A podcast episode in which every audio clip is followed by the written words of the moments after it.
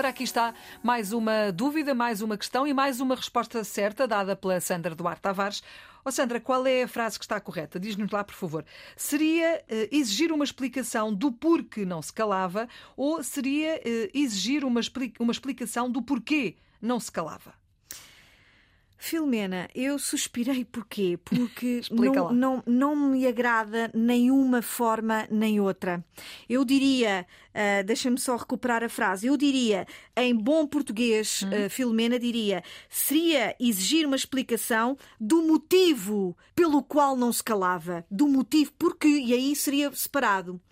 É assim, vamos começar pelo porquê usa-se em uh, expressões como uh, quer saber o porquê de tanta confusão. Uhum. Ok? Como nome masculino, porquê como nome significa causa, motivo, razão. Exemplo, eu gostava de saber o porquê de tanta confusão, de, de, ou de tanto silêncio, está tudo tão calado, de tanta confusão.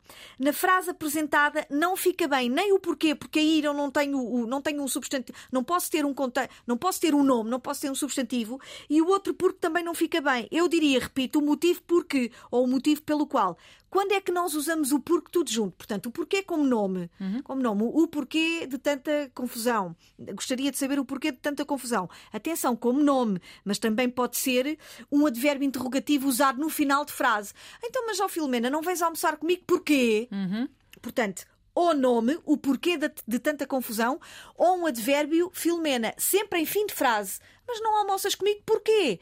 Porque se eu quiser dizer esta interrogativa e não usar o porquê e usar o porque, o porque já vem para o início. Primeiro, não é? Porquê é que não almoças comigo? Muito bem. Ok? Portanto, uh, retomando a frase do nosso uh, ouvinte, foi, uh, creio, uma dúvida apresentada no, no, no WhatsApp. Nenhuma nem outra em bom rigor, seria, seria exigir uma explicação do motivo pelo qual não se calava. Pronto, está explicado.